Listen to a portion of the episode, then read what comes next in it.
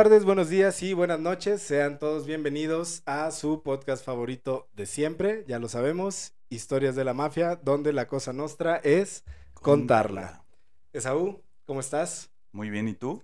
¿Todo bien? Este, medio rasurado, me siento... ¿A qué se debe tu cambio de look? Qué culero que preguntes, este, se debe a un error, no sea aparentemente cuidarme o o mantener mi barba y mi bigote. Entonces, mientras me estaba rasurando, me di un tijerazo de más en el bigote y la opción era tener un bigote demasiado corto o rasurarme completamente. Entonces, opté Pregunta, ¿hace cuánto no estabas así, güey? Como dos años, güey. ¿Dos años? Tengo como dos años que, que no estaba así de, de afeitado. O sea, me había dejado el bigote nada más. Ajá, sí, sí me acuerdo. Como de un año, ponle de eso. Pero de barba y bigote, yo creo que sí, como dos años. Y la neta, se siente raro, güey. O sea, hasta yo me veo y es como. No, sí te ves raro. Ah, gracias. Qué buen pedo. Dejen en los comentarios si me veo raro o si me veo de la verga. Yo sé que sí. Gracias. Pero bueno, entonces, a lo que venimos el día de hoy. Eh, estamos aquí en nuestro segundo episodio de la segunda temporada. Esaú, ¿qué nos traes el día de hoy? Seguimos con la temática Mes de la Mujer otra mujer bastante interesante. En la mafia. Sí, si me preguntas a mí, a mí se me hace más interesante todavía la de hoy. ¿Que Pupeta? Sí. Ok. Interesante. Igual de cabrona, más interesante. Ok. Pero está chido. Sí, porque Pupeta. Digo, a mí, eso, a mí eso se me hace chido porque Pupeta dejó una barra muy alta, güey, para lo cabrona, entonces. No, esta la igualó o igual y la superó, ¿eh? Ok, ok. Los personajes que vienen también tienen lo suyo, así que. Venga, pues entonces empecemos. Dale. Pues bueno, ya saben, nos trasladamos. no, dale, dale, gente. Dale, cabrones. Como Pitbull. Ajá. Exactamente, güey, qué baboso. bueno, vamos a trasladarnos, como siempre, a un punto específico de la historia. Nos vamos a ir a 1945 y ahora no nos vamos a ir ni a Italia, ni a Estados Unidos, ahora nos vamos a ir mucho más cerca a la Ciudad de México. Te voy a hablar de Agustín Barros Gómez. Era un reportero de la alta sociedad mexicano que eh, disfrutaba pasar sus noches en el bar del Hotel Reforma. El bar se llamaba el Bar Ciros. El Hotel Reforma era el hotel más importante de la Ciudad de México a mediados del siglo antepasado, pasado, pasado. Pasado. Ajá. Siglo XX. Así es.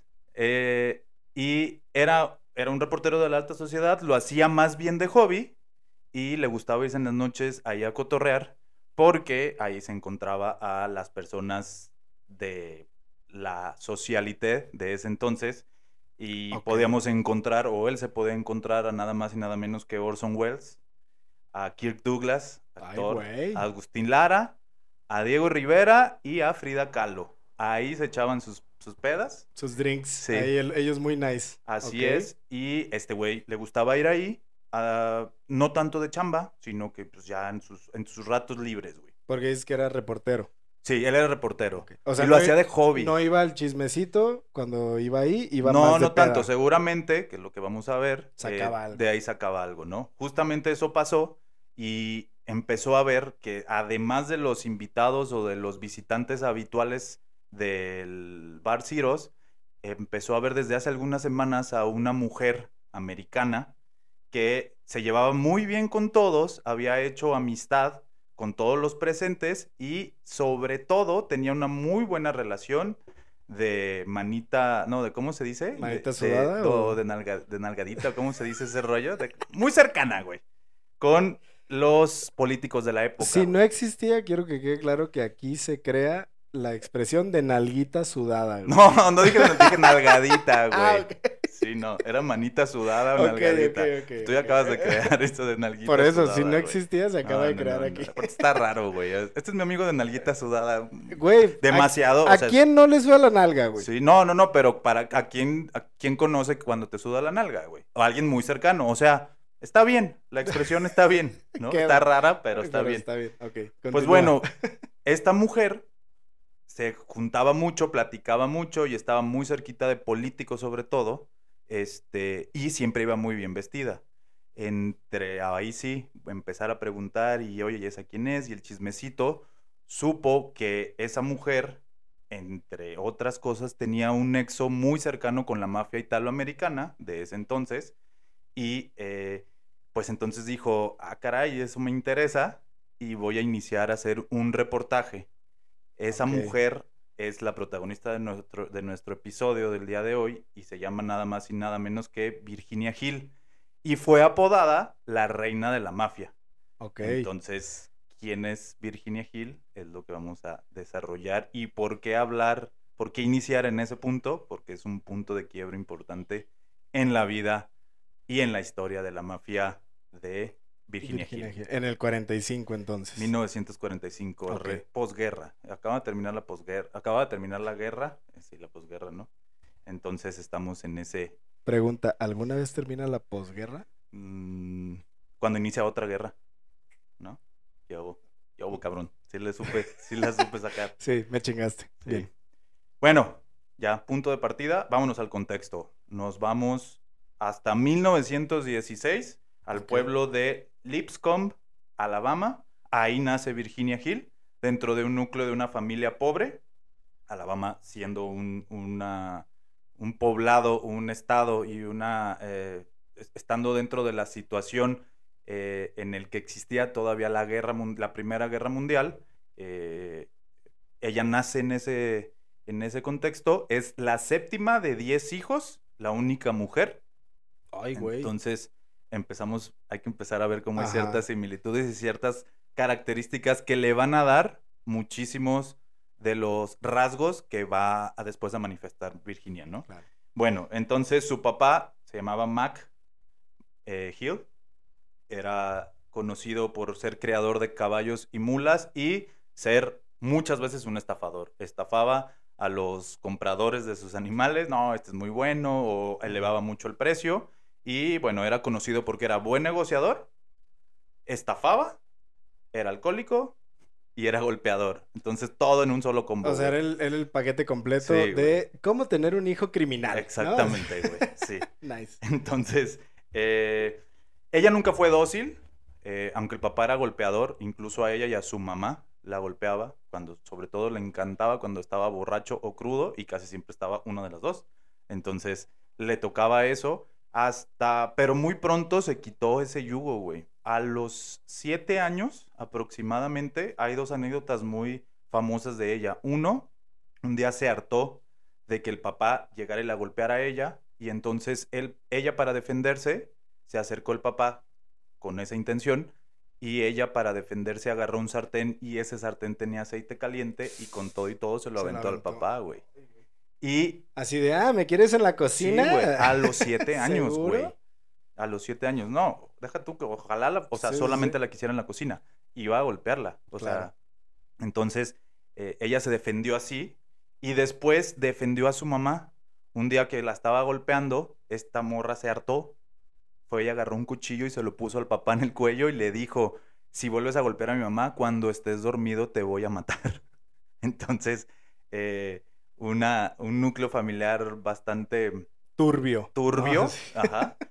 Y ese es, ahí nació. Eh, menciono lo de dócil porque a pesar de ello, más bien eso detonó en ella un sentimiento de nunca me voy a dejar y menos de los hombres. No, y, y, o sea, claramente, si no se deja de su papá, no va a haber persona alguna que le imponga algo que la haga, es. o sea, sentirse que no sí, puede. claro. Sí, sí. Tiene sentido. Entonces, ella desde muy temprana edad dijo, yo no me voy a dejar ni de este güey ni de nadie. eh, y peculiarmente, o sea, perdón, particularmente de los hombres.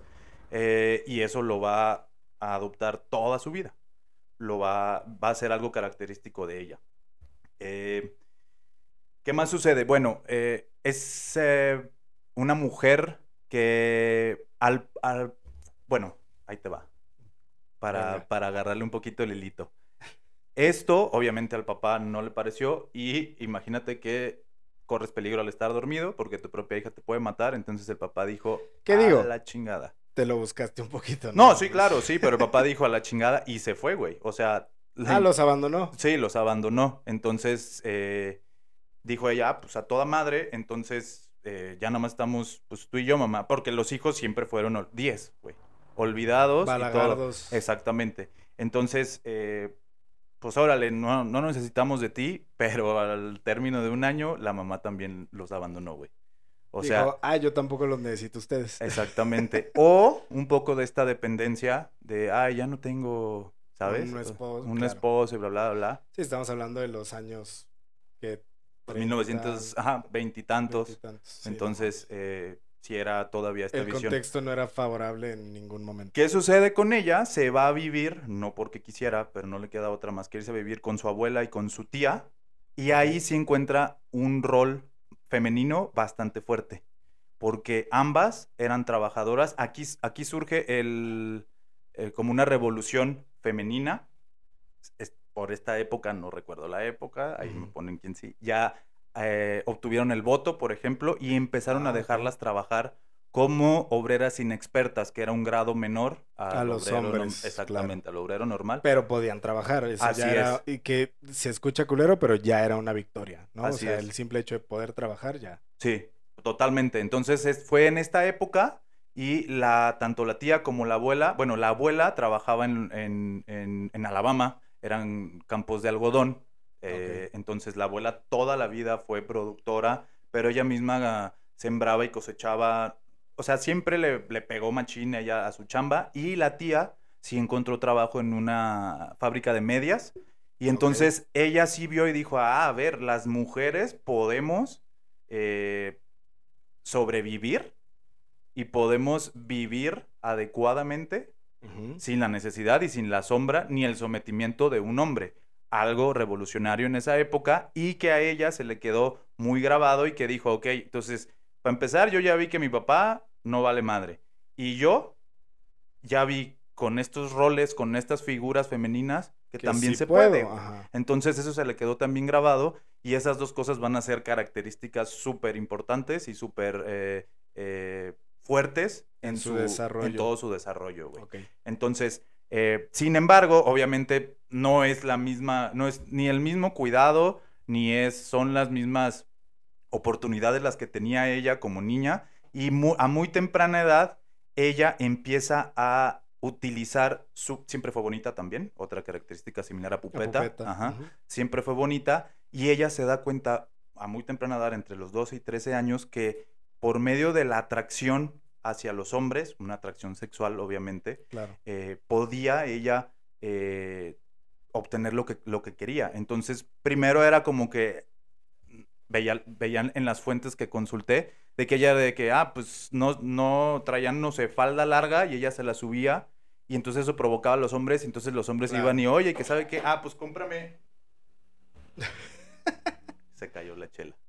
Una disculpa. Cómprame esto. Y entonces compraba cualquier pendejada de niña, güey. Y le da- o sea, le generaba una atención mayor a las otras niñas. Y solo conseguía lo que quería. Ajá. O sea, pues, ay, nomás, nomás me Sí, estás viendo la pierna, pues está bien, güey. Sí, ajá. o sea, agarra, o sea, ve Pe- lo que quieras. pero Pendejo me tú, güey, sí, que me estás exactamente. comprando lo que yo quiero, güey. Y que luego se bañaba desnuda en lagos donde la gente lo- la pudiera ver y todo ese rollo. Entonces, a lo- OnlyFans, pero Así es, de güey. aquellos días. ¿no? Exactamente, güey, sí. Exactamente. huevo. y era a cambio de, oye, pues lo que yo quiero, tú me vas a dar.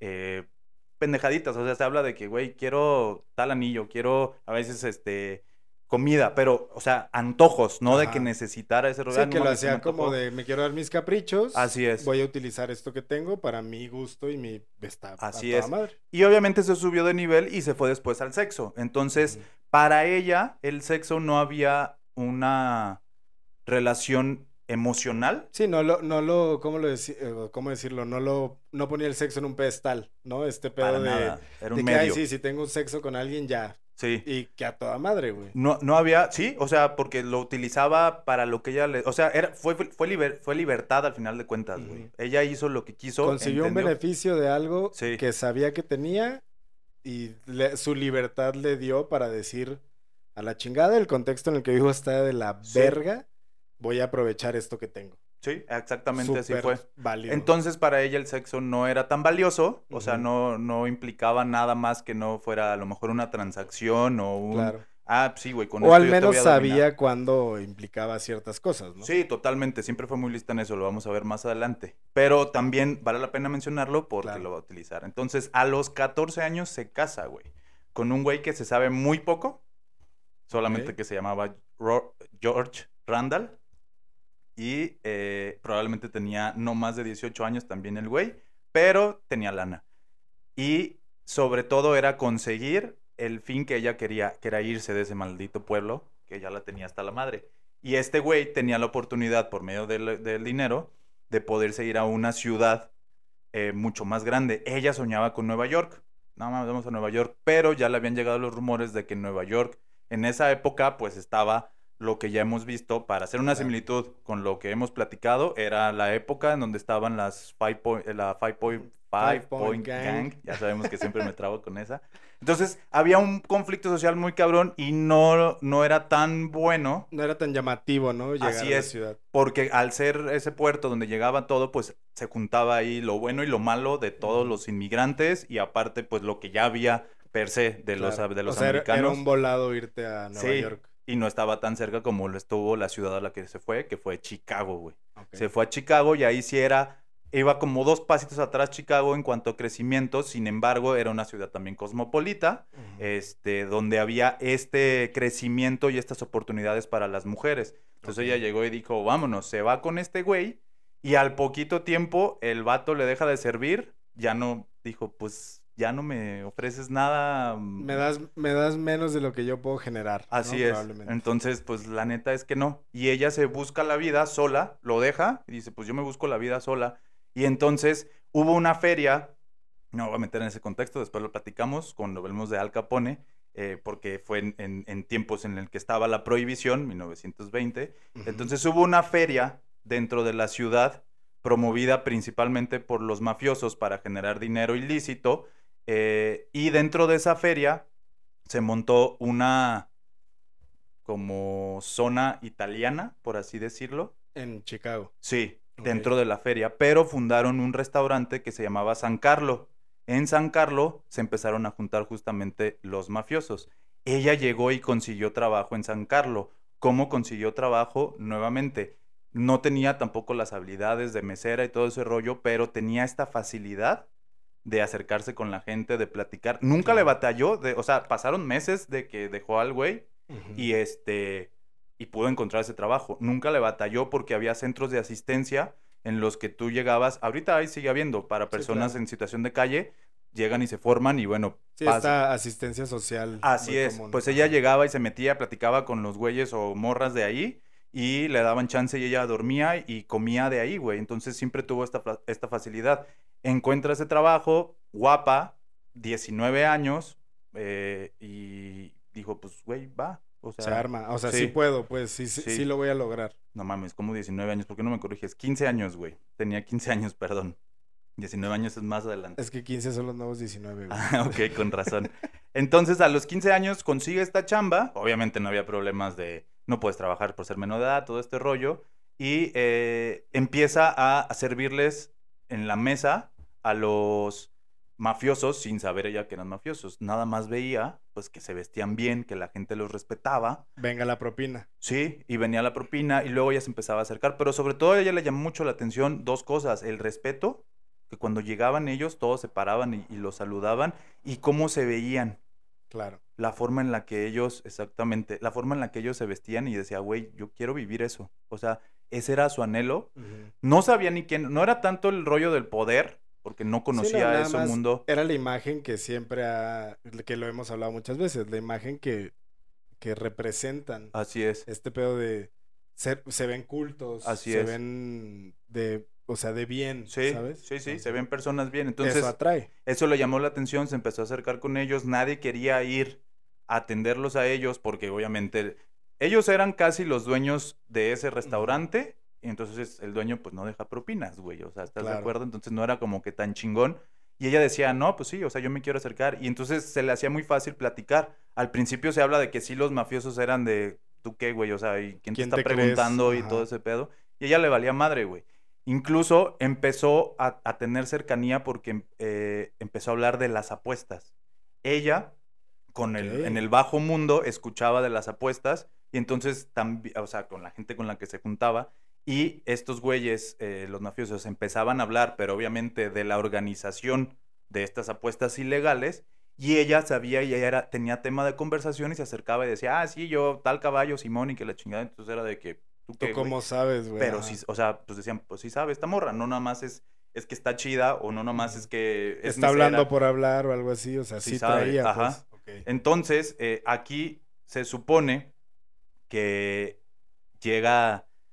Aquí hay un mito que investigando dije, no hay manera de que sea De. Y- comprobarlo. Y, el, el museo de la, de la mafia, que En también es una de mis fuentes, ahí lo corroboré, donde no.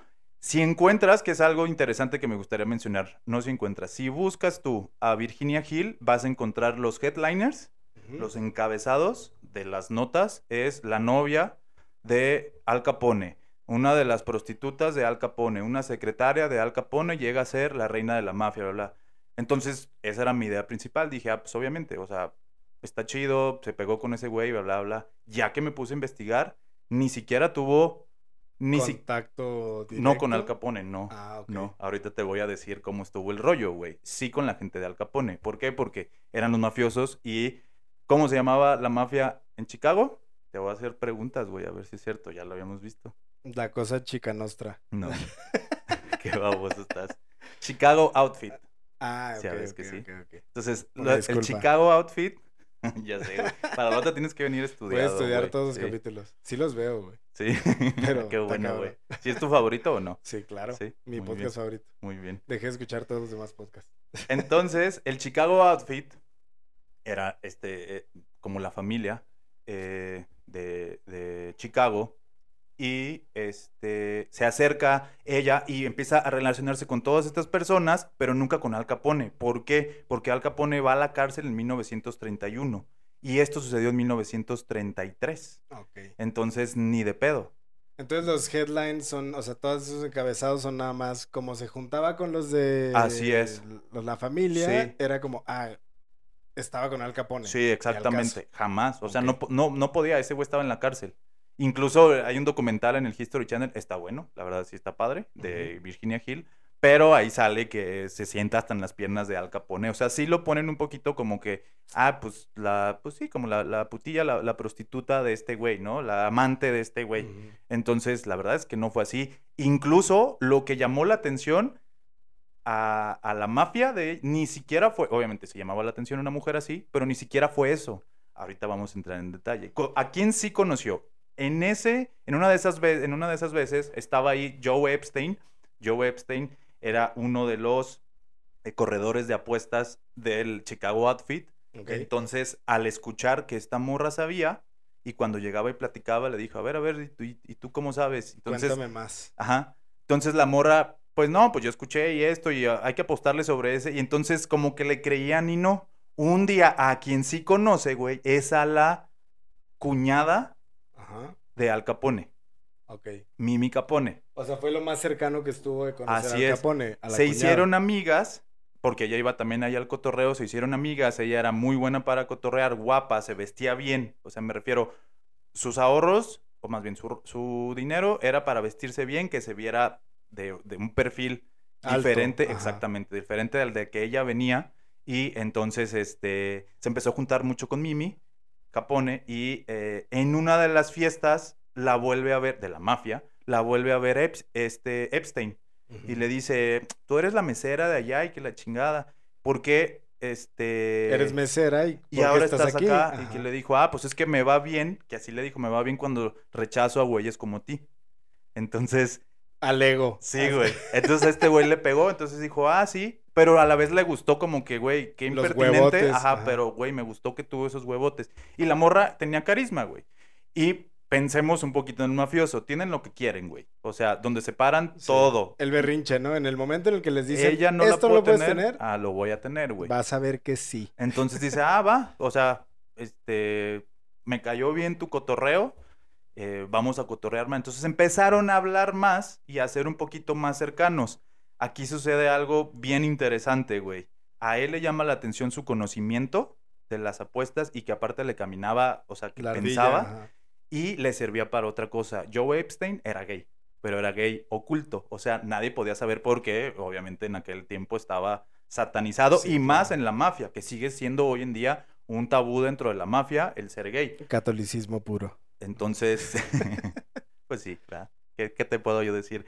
Entonces, eh, se meten.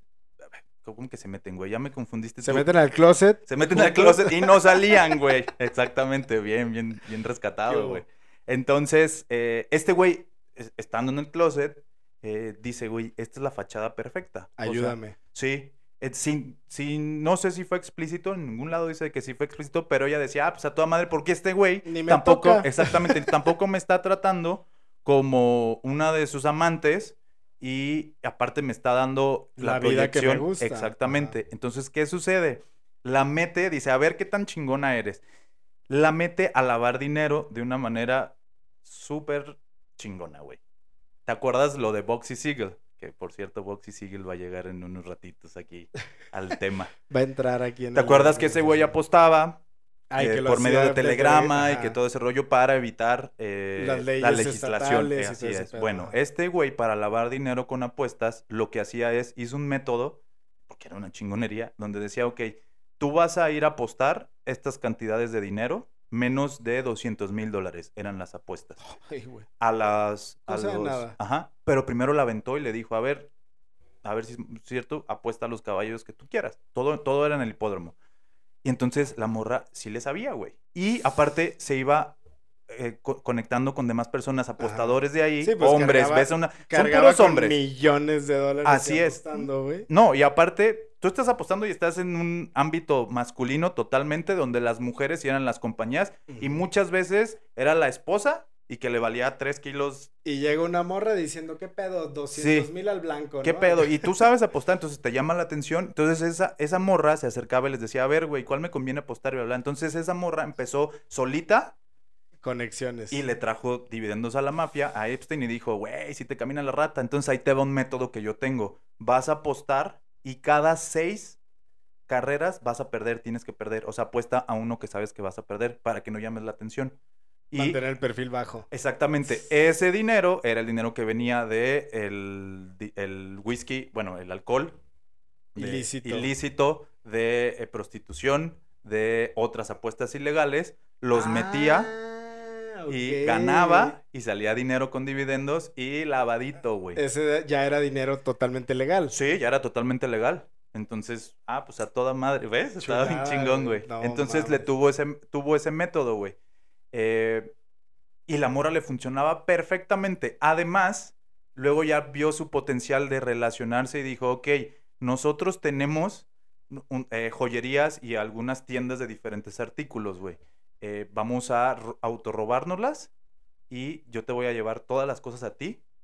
Tú te puedes quedar con lo que tú quieras y lo demás te vas a ir fuera de Chicago a venderlo. vender. Entonces siempre llegaba cada dos meses aproximadamente y su, y su depa de la morra. Ah, bueno, él le puso un depa cuando vio que sí, dijo, güey, te voy a poner un depa y te voy a vestir pues, Como quieras. como tú te quieras vestir. Entonces ella dijo, Valenciaga, chingón. Gucci, Prada. Así es, güey.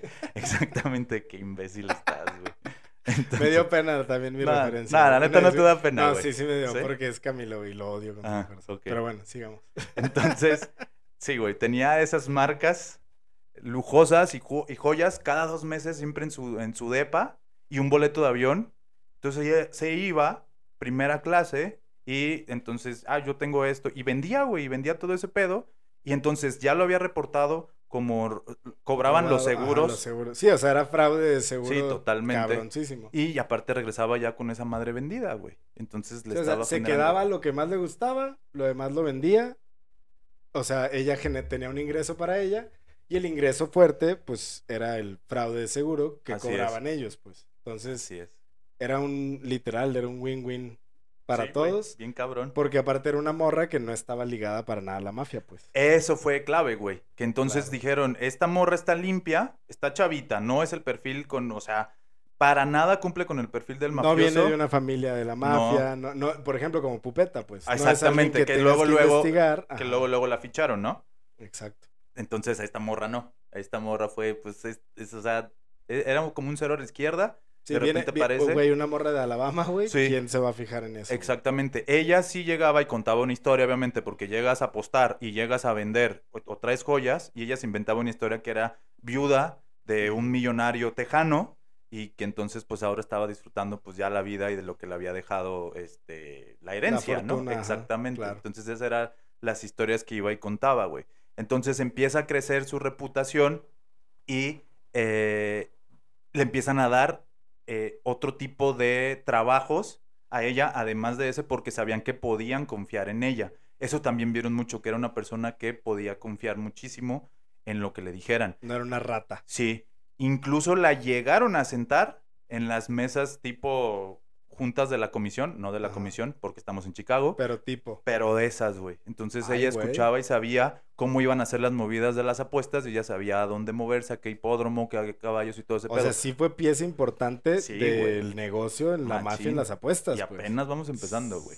Entonces, este va creciendo y luego ya le empiezan a dar, oye, güey, la, la utilizan de mensajera, comilla, comilla, porque es este el mensaje era eh, llevar dinero o cosas que no se podían decir ni por teléfono cuando ya empezaba a haber intervención, porque eh, algo bien importante que luego nos va a servir es que Al Capone lo metieron a la cárcel, sabemos por, bueno, si no se sabe, Fraude por- fiscal. fraude fiscal.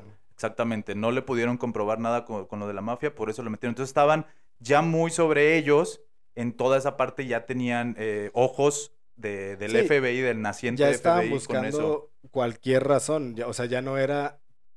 Te quiero meter a la cárcel, me vale madre si te meto Sí, por- porque mataste a alguien o porque Así le es. debes 10 mil dólares al fisco. O sea, Así es. la que me dé primero, pues. Entonces, lo que después vimos en el bonus de que salían y hablaban y se ponían la mano y todo ese rollo que era para comunicarse, lo empezaron a hacer con ella. Oye, ve y dile esto y aparte pues llévale este dinero y bla, bla, y todo Ok. este pedo, ¿no? En uno de esos viajes, por fin llega a la ciudad que ella quería llegar, que es Nueva, Nueva York, York. y la mandan a Nueva York a justamente con la gente de la comisión. ¿Qué tanta confianza le tenían, güey? Que la mandaron a la comisión. La Sí, que comisión era sabemos la que es representante de Chicago, pues. Así la es. comisión. La mandaron a llevar eh, un, un mensaje, un paquete, un algo, pero sí la, met- o sea, la llevaron, o sea, se sentó junto con Lucky Luciano y toda la comisión, Mayor Lansky, este, se sentó ahí con ellos y ya, pues qué pedo. Y sí fue de, güey. ¿ella quién es? Y entonces Epstein le dijo, güey, esta morra se ella así, ah, cabrón, pues es buena, sí. Y entonces ahí surge, cuando se junta las ganas de comer con el hambre, o cómo es esa madre, o cómo chingados. Güey, porque a huevo me quiero meter a decir frases y no me las sé, güey. La Estoy como el La chapulín nalguita colorado, sudada con el hambre, güey. Eso es lo que se junta, güey. Pero que... Las ganas, no sé, güey. El chiste es que se juntaron las cosas, se alinearon los astros, güey. Verga, güey. Ok. Bueno, pero lo intenté. astros. La idea es esa. Dijera Chapulín Colorado para los de mi edad, güey. Ah, Los que vimos el Chapulín Colorado saben de qué estoy hablando. Pero bueno, se juntaron y se alinearon los astros, güey. Se alinearon, más bien no se juntaron. Este, y eh, surge justo una necesidad, ya sé, güey. Justo una, una situación que es benéfica para ella.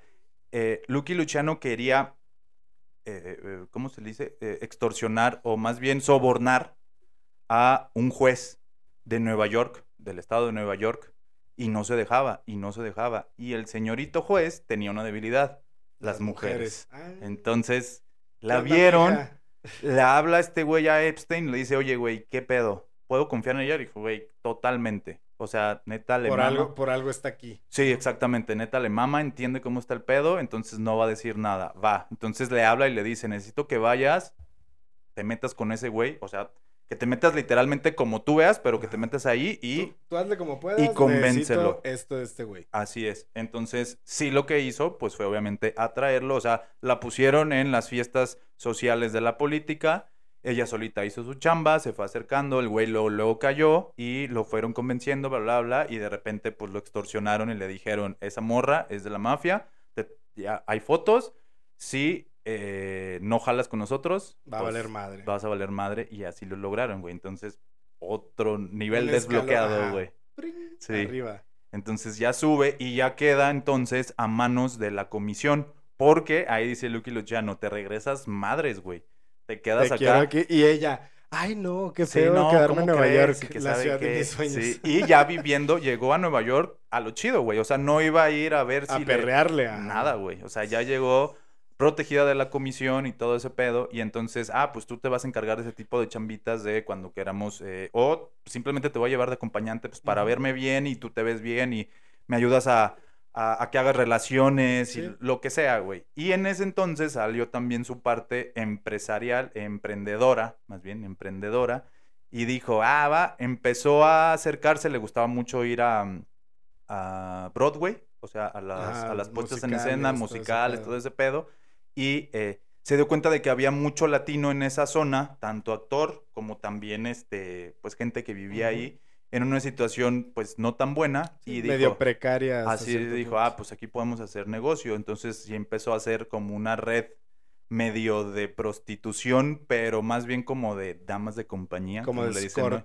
Como de escorts, exactamente, a la alta sociedad. De latinas. Así es, con latinas y latinos. O sea, también Ah, tenía gigolos y también ah. tenía este. Visionaria de a Sí. madres, así. Así, güey. Entonces los empezó a llevar y con eso ya generaba su propio, o sea, su propio dinero eh, totalmente independiente, güey. O sea, porque ella dijo, yo no voy a depender nunca. O sea, sí le gustaba ese pedo, pero recordemos que Sí, era... claro. Y la, la mafia fue lo que la llevó ahí, pero siempre buscaba algo más, pues. Tenía, tenía algo suyo siempre. Está Así interesante. es. Entonces, ah, pues entre su buena vida que se daba, estaba cercana de la mafia, eh, vivía a toda madre. Y un día, no sé si se acuerdan que cuando hablamos de Boxy Siegel, no tomé el cómo se eh, conocieron.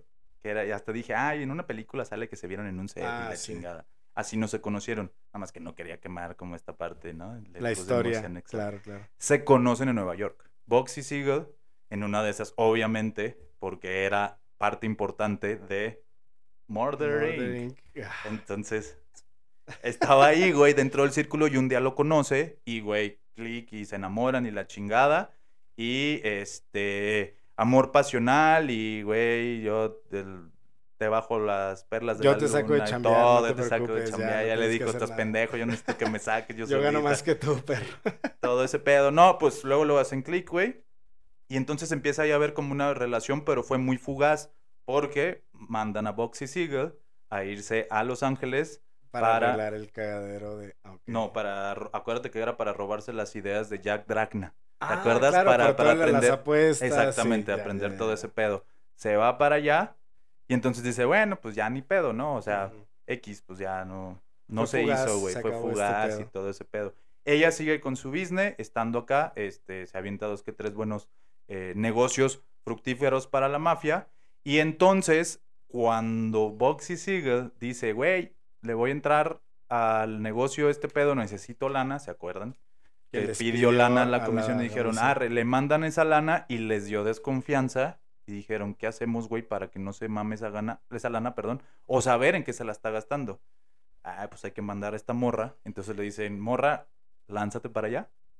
Tú llegas así como que, ah, no mames, aquí me, Aquí me tocó Sí, chambear. aquí me tocó chambear o aquí llegué, ya, pues arre, güey.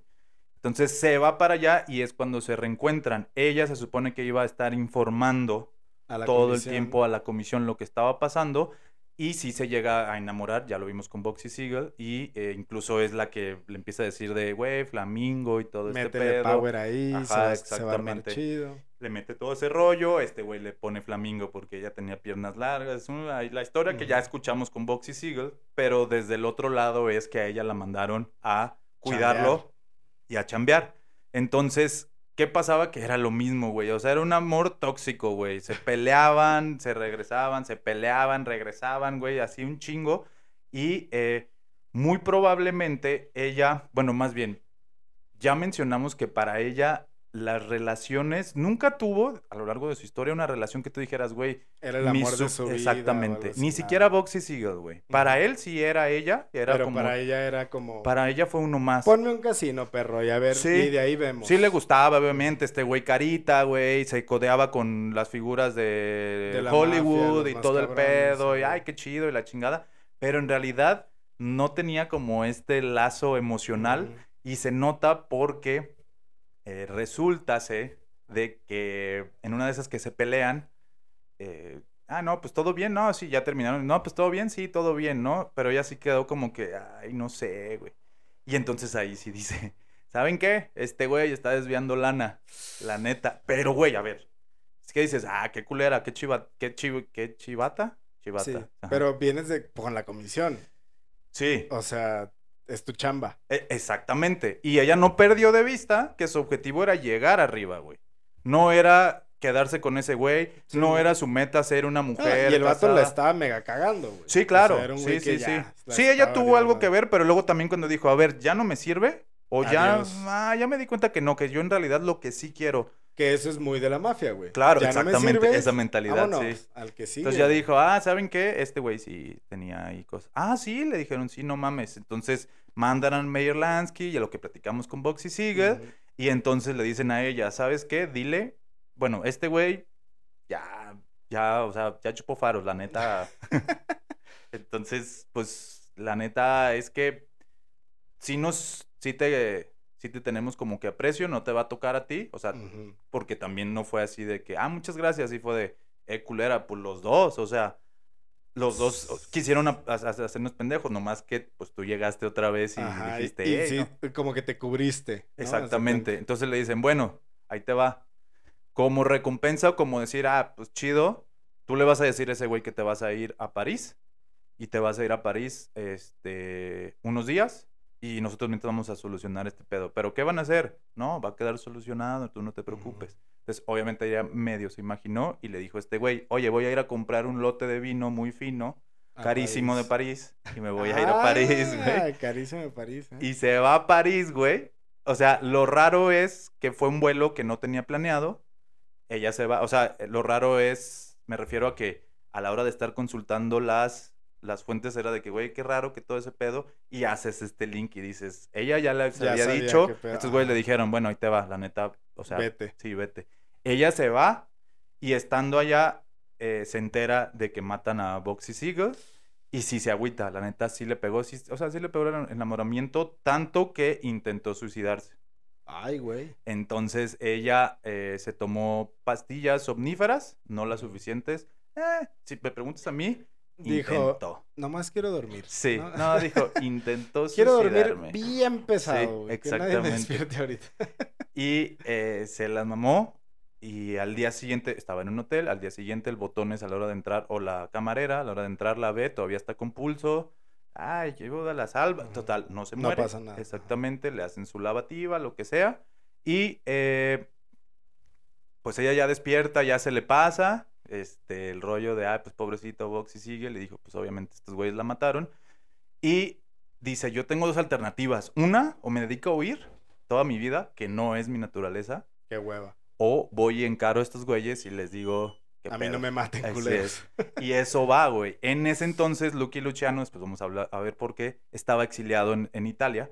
Y ella va- viaja de París a Italia, a Nápoles, a, no, perdón, a Sicilia, no a Nápoles, ese güey era siciliano, a Sicilia, y se vuelve a entrevistar con él y le dice, oye, este, la neta, yo, o sea, pues sí, sí, la, medio la cagué con este güey, porque obviamente la orden de la comisión vino también desde Lucky Luciano, porque él ya no estaba ahí cuando se mandó matar a Boxy Siegel, Ujú. pero le dijo, yo la neta sí la cagué, pero que la chingada, y sorry, la neta, siempre, siempre fuimos compas, y la madre, y Loki le dijo, la neta, la neta, es que sí, te tocaba también darte cuello, pero te Ay, tenemos güey. otra misión, te rifas, y ella dijo, va, Jalo. If órale. you're willing to take Sí, it, ¿no? sí. Muy misión imposible. Exactamente, güey, así tal cual.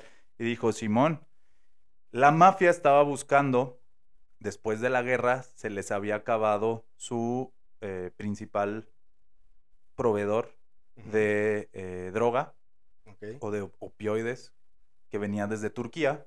No era el productor, pero desde ahí venía y en- con la Segunda Guerra Mundial valió madre. Y entonces eh, dijeron, necesitamos un nuevo punto tanto de distribución como también de producción de opio o de opioides y, y demás sustancias ilícitas. ¿Cuál es ese lugar? México, lindo y querido. Entonces dijeron, vete a México porque Uh, tenemos a un güey ahí llamado Alfred Blumenthal. Como- blue- Como, Blue Metal, ajá, metal pero es- azul. ajá, pero sin la E de Blue Ah, ok. y H entre la T y la A. Blue Como, Metal. como Bluetooth. Em, ándale. No tan así, pero ajá, Ok. sí, Blue Metal. como- Ok. Alfred Blumenthal, o Blumi, como le decían. Entonces le dijo, ella ya lo había conocido en Nueva York, era otro judío, dentro de la bolita de, Me- de, de Lansky, de Ujú. Boxy Siegel, de bla, bla. No era de Murder Inc., no ajá. todos tenían ese privilegio, pero era de esa, de esa bolita. Seleccionados. Y ese güey se había ido a México. Y en México dijo, güey, aquí se puede tanto producir como distribuir. Yo ya conozco a las autoridades. Nada más, pues, como que no sé cómo acercarme con ellos. Y ya le dijo, este güey, aguántame, ya tengo Yo quién. tengo-. Y se, ma- y se y mandan a Virginia Hill, güey. Entonces llega a México y este güey le dice, no mames, Virginia, ¿cómo has estado? Kyle, vamos a pistear. Y la lleva a pistear a, Al- al Ciros al Hotel Reforma, al Bar Ciros, y ahí es donde se juntaba todo. Y ahí había sobre todo gente cercana al presidente, entre ellos el senador Carlos Serrano, que era amigo íntimo del presidente, que ¿Quién era el presidente era, presidente? ajá, Ajá, sí. Miguel Porque Alemán. soy idiota. Ah. Miguel Alemán. Qué raro, No, que, qué raro que siendo alemán haya podido ser presidente este- de México. ¿No? Pero- No te la podías aguant- aguantar, ¿verdad? podía, güey. Sí, güey. Está bien mala, güey. Sí, dije, por ¿Habrá- favor, ¿Habrá cuando... un cuando- presidente o un primer ministro alemán que se apellidara Mexicano. mexicano? Ajá. Como, No sé, güey, ya no te voy a seguir. Como Hitler Ya, mexicano. Voy a ¿no? ignorar tu chiste, güey. Continúa, güey. Sí, güey. ¿Por Perdón. qué no? Porque si te Perdón- sigo dando perdón, vuelo. perdón a todos, una disculpa. es- Soy, soy hilarante. Sí, güey, ya sé. Es, es- ¿Qué será que con tu bigote y tu barba se fue tu me- buen humor? Ajá, tu no, buen sentido del me- humor. Ajá, y me, me contenía, ¿no? Con la barba y el bigote. Sí, exactamente. Ahorita lo Ojalá intento te... de más. Sí. Continúa, por favor.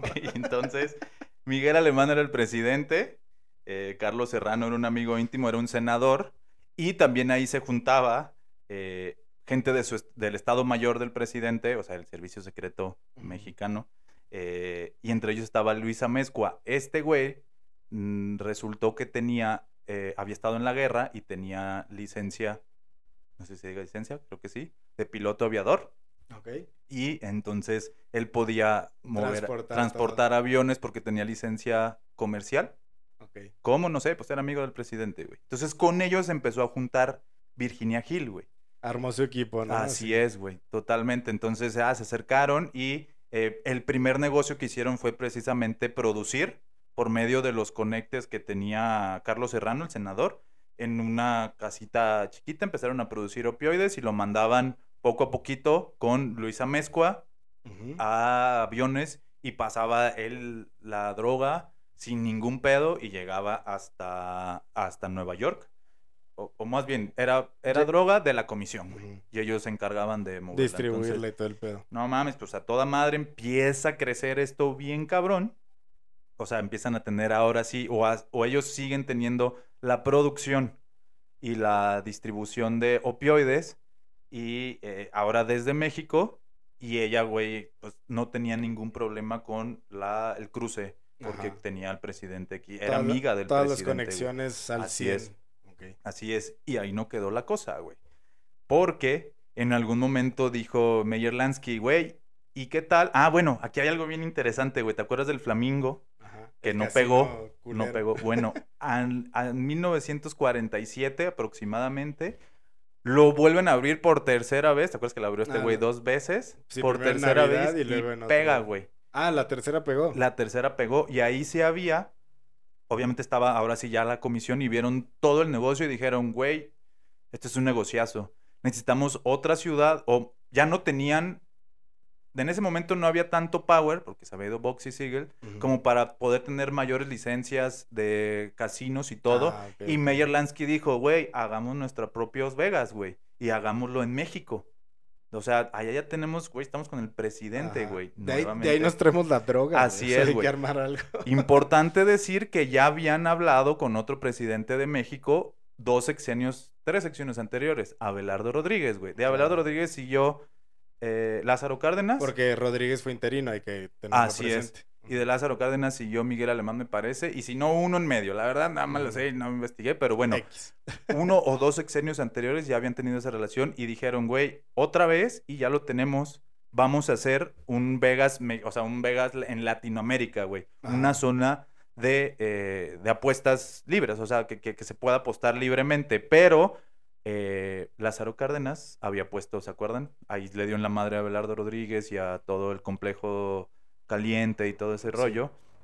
Eh, entonces, habían puesto esa ley donde prohibía, pero pues ahora le hablaba al oído Virginia Hill y le dijo a este güey, a Miguel Alemán, por consejo de Meyer Lansky, le dijo, güey, dile, a Miguel- dile al presidente que quite esa ley. Y la mora le dijo, ¿qué hago? ¿Cómo ves? Probablemente utilizó todas sus armas, Todos sus recursos. todos sus recursos y convenció al presidente y se abrió, güey, nuevamente. Entonces dijeron, ¿dónde, dónde, dónde? Y vino Meyer Lansky, güey. Hay una historia De que estuvo en México. de que estuvo en México, güey. Hay fotos y todo el pedo. Yo las vi y dije, ah, qué perro. Y llegó a Acapulco y le mamó a Acapulco, güey. Y dijo. Acapulco, Sí. güey. Vato. Acapulco, güey. Exactamente, güey. Y llegó a No Acapulco y dijo, aquí va a ser, aquí lo queremos hacer. Entonces se va para allá, Virginia Hill.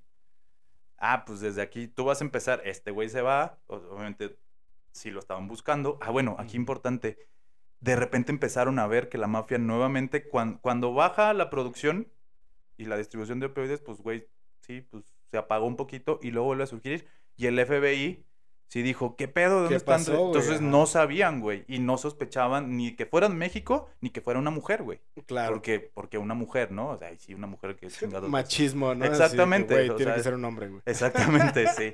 Y entonces, eh, esta morra se va a Acapulco, le dan todo este rollo, Miguel Lanskin se va, Lanskin, Lansky se va y ya dice, tú vas a hacer, o sea, tú vas a operar este pedo, güey. Ahí fue cuando tuvo el mayor power porque ella mandaba tanto dinero con la producción de droga, ella administraba y empezó a construir el primer hotel casino Ajá. que era tal cual replicar lo, Lo que, que había en salido en, lo que había salido bien en el Flamingo. Entonces lo empezó a construir y eh, todo iba eh, color Viento de en rosa, Popa, sí. viento en popa, hasta que no nos olvidemos de nuestro amigo Agustín Barrios Gómez, que era el un buen reportero, reportero que le encantaba el chismecito. y que dijo y que dijo, a ver, déjenme sacar esta nota y la sacó, la nota donde ya había investigado Sus quién era todo el pedo, Los- exactamente, güey, los screenshots. Ya había investigado todo el pedo, todo este tiempo que estuvimos hablando de, de, o sea, de todo lo que hizo ella, este güey se puso a investigar machín, se clavó y dijo, sí, está conectada con la mafia. Saca a esa madre, un güey, eh, pues no sé si espía o encubierto del FBI, lee el periódico mexicano y dice, a la madre, y Voy habla directamente, y güey, este, ya, ya encontramos cómo probablemente se está eh, financiando la mafia, güey, y todo el pedo, y ya no mames, tras ella. Obviamente cuando sale ese periodicazo, la mafia dice, güey, ¿qué pedo? Ya nos descubrieron, y lo primero que hace es, yo no te conozco, morra, A cortar Sí. conexiones. ahí nos vemos, y la chingada, y ahí la dejaron, güey. Classic Se supone, mafia. y ahí te ponen así como que, ay, que sí, Meyer Lansky le dijo, oye, no, regrésate, que la chingada. Y que ella dijo, no mames, si yo regreso para allá, me van a poner una Ajá. putiza. No, la neta, ya Aquí estoy, ¿qué me güey. pueden hacer? Y si me pueden hacer, pues ya la chingada. Y tal cual, así se quedó, güey. Fueron por ella y dicen que la apresaron. Ella estaba a un lado de la alberca del hotel donde se estaba quedando. Ella estaba así tomando el sol y ya llegó, ah, soy, e- eres Virginia Hill. Ah, pues estás por... Ah, eso sí, cuando empezaron a investigar, no le pudieron hacer nuevamente nexos con la mafia y dijeron, bueno, ah, declara tus... tu- Tus ingresos. tu- todos tus ingresos. Ella no pudo. al y dijo- fisco. Ajá, Y dijo, vámonos. Entonces se la llevan. Bueno, más bien. Por eso la, por eso la procesaron. Porque Ajá. sí pudo comprobarlos. Ahorita voy para allá. Ah, se va. Se la llevan ella como si nada, güey. Y entonces, ah, no, pues a toda madre. Yo llego, o sea, yo con, con mis huevos de siempre. Llegó, se bajó, la prensa hizo una declaración y le dijo, ¿saben qué? A mí, ustedes y su libertad y su mundo libre, de- o sea, decía, me pelan los La- huevos, sí. Entonces, entonces, a mí me vale madre. Yo en este mundo de tomos ni quiero vivir. Si me meten a la cárcel, métanme. Así de huevos, güey. Así declaró. ¿Quieren encontrar gangsters? Váyanse a la Casa Blanca. ajá. No, les dijo, no, váyanse a la Casa Blanca. Y desde, váyanse desde arriba y yo les puedo decir todos los Uno niveles que hay, que sabe que nunca chivató la mafia, güey. Ah, eran los directos a los. Sí, a los que, de- que- a los que ya había conocido, sí del gobierno, güey. Dijo, ah, yo los llevo, güey, pero váyanse. Entonces, O sea, fue todo menos una rata, güey. Jamás, Sí. nunca, güey. Pero fue por inteligente, güey. Sí, Porque este claro. vato todavía no se acaba, güey. Ya No mero- quería que la mataran. ¿Eh? Exactamente, también eso, güey. Creo que sí valoraba su vida, güey. Ajá, un poquito. Sí. Entonces, güey, entra a juicio y en el juicio, como ella tenía mucha lana, consiguió un abogado verguísima y que dijo, ah, pues yo te voy a sacar y todo el pedo. Y eh, ella era buena con lavado de dinero, con apuestas, con todo ese rollo. Entonces sí pudo demostrar y decir, no, pues mis ingresos eran, todo lo hizo por medio de donaciones. A mí me lo donó. ¿Quién te lo donó? Ah, no, pues sí, e- Epstein. Ese güey es mafioso. Ajá. Pues sí, güey, pues no es mi era mi amigo o era un conocido. Pero ¿cómo entra Oye, la tal- donación? A Exactamente, vale sí, a mí me la dieron. Entonces fue de, ah, no podemos hacer nada. Sí. Me da un chingo de coraje, pero está bien. Sí, está la voy a bien, pasar. sí. Entonces, la morra, como si nada, entró, fue a juicio y dijo, ahí nos vemos, con permiso, sáquense a la chingada. Y salió, güey, salió libre. Nada más que ahí sí la mafia dijo, güey, qué buen pedo, gracias, pero ya no podemos que estés cerca de Ya estás nosotros. en el spotlight. Ya tienes mucho calor. Y a ella le gustó el spotlight, güey. Y entonces sí empezó, hizo igual que Pupeta, como que ruedas de prensa, y entonces Ya. se dejaba ver en todos lados y bla, bla, bla, bla.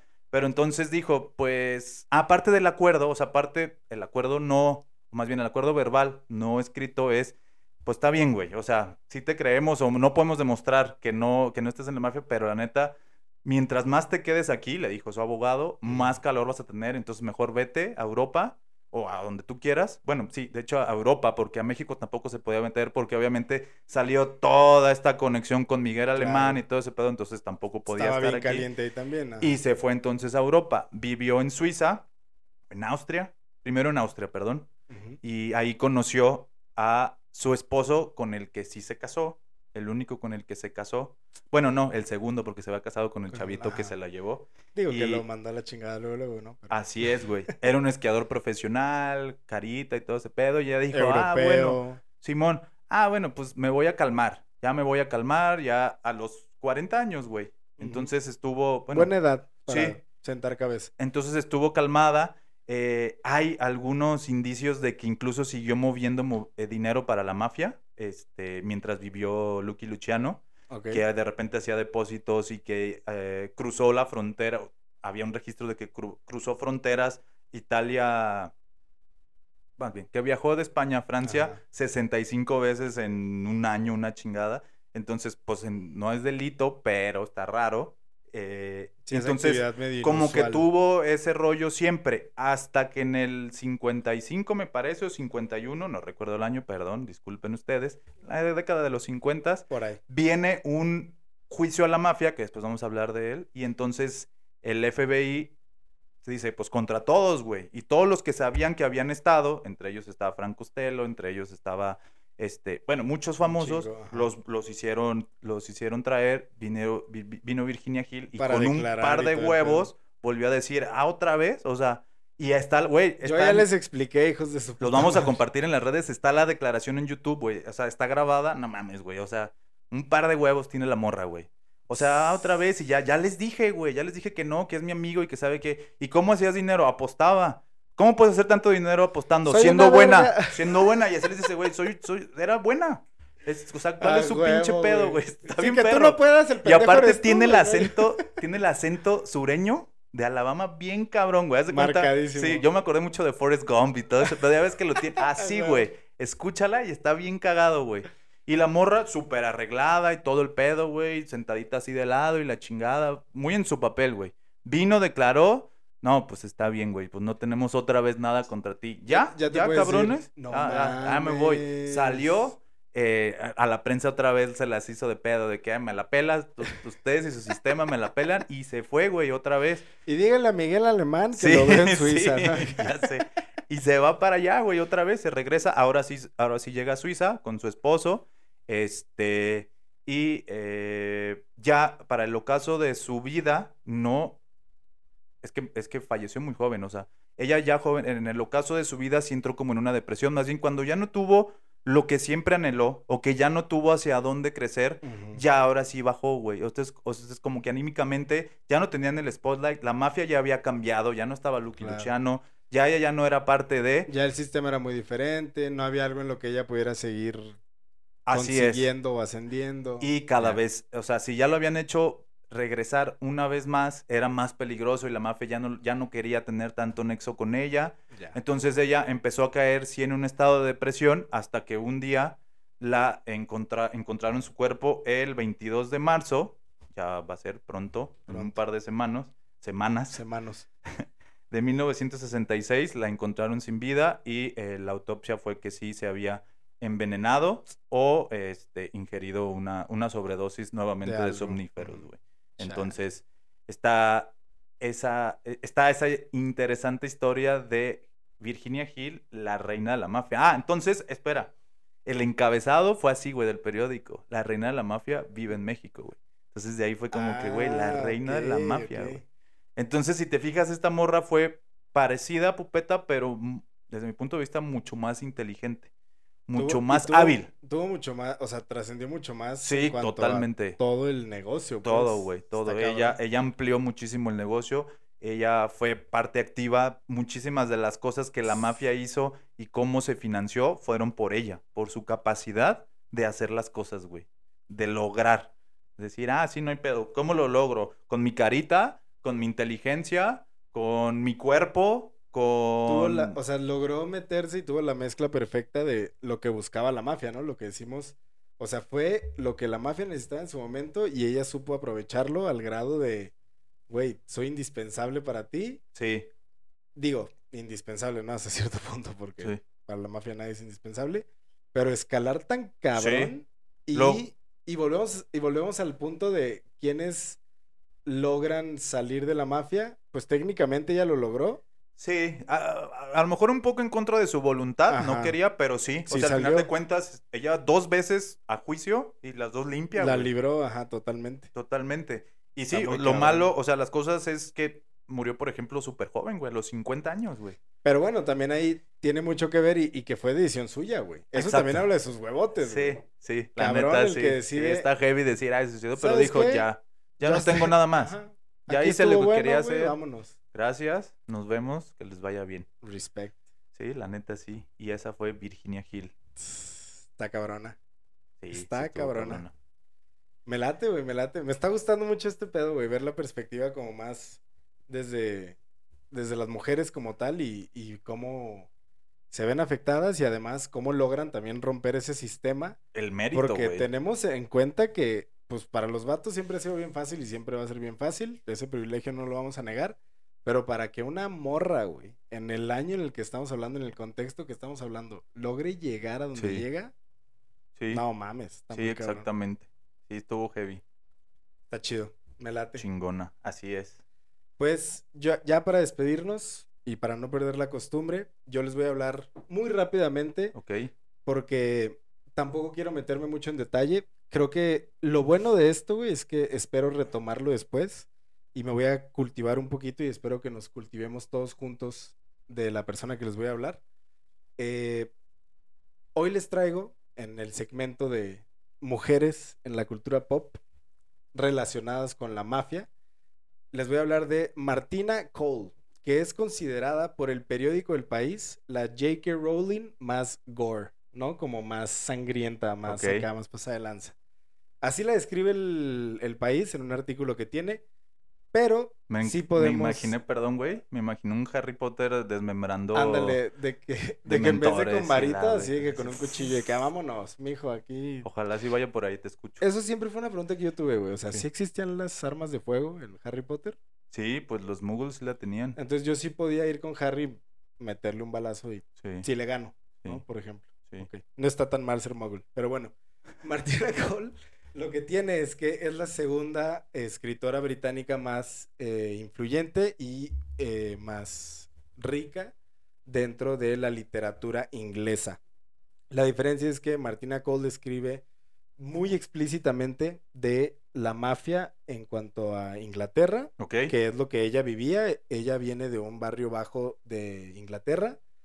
Sí, de una familia un tanto eh, clase media, por así decirlo. Viene de una educación católica. Dato interesante es que estuvo en una escuela de monjas, pero la corrieron de la escuela de monjas por empujar y tirar a una monja, ¿no? Entonces, desde ahí se nota que la morra ya era una cabrona, Sí, güey. Así ya sí, era de que uno que ya estaba en la escuela católica, la neta yo jamás pensaría en empujar a, a los hermanos. Ajá, los hermanos lazaístas jamás, no, no empujaría a ninguno. Entonces, esa morra tiene más huevos de los que tengo yo, eso imagen de cinco claro. hermanos que tú aventaste así. Cayendo así. Y luego, o sea, como un loop y otro, y luego otro. Así, Así. a ver, córranme. Sí. Entonces ahí que quede claro que Martina Cole ya desde morrita estaba muy, muy cabrona, ¿no? Vamos a, a dejar claro la edad que tiene para que se entienda un poquito el contexto en el que aventaba gente, porque creo que sí suena muy, muy paso de lanza. Tiene 62 años, nació en, el, nació en 1959. Eh, ella se dedica a escribir libros de crimen, Ajá, como decía, afectados en la mafia en Inglaterra, ok. eh, irlandeses, un poquito más sí. enfocado a ese tipo de mafia, Sí. no tanto italiana, eso sí, muy claro, pero algo que me llamó mucho la atención y que es la razón por la que la, la traigo al tema en, este, en estos especiales de mujeres en la mafia, Ajá. es porque todos los personajes de sus libros, los personajes principales, perdón, son mujeres. Y son mujeres que han, han vivido trauma muy, muy fuerte. Ok. O sea, todos los personajes son eh, mujeres que vienen de una, vola- de una violación, de abusos eh, familiares muy fuertes, de violencia familiar, Ok. de todo tipo de abusos, pero la describen, obviamente quiero que quede claro, yo no he leído ninguno de sus libros y por eso digo que me voy a cultivar, porque me voy a dar la tarea de al menos leer uno, Uno, de sus libros ajá. y espero que hablar de ella, pues no sé, lleve a que alguien más que nos esté escuchando haga lo mismo.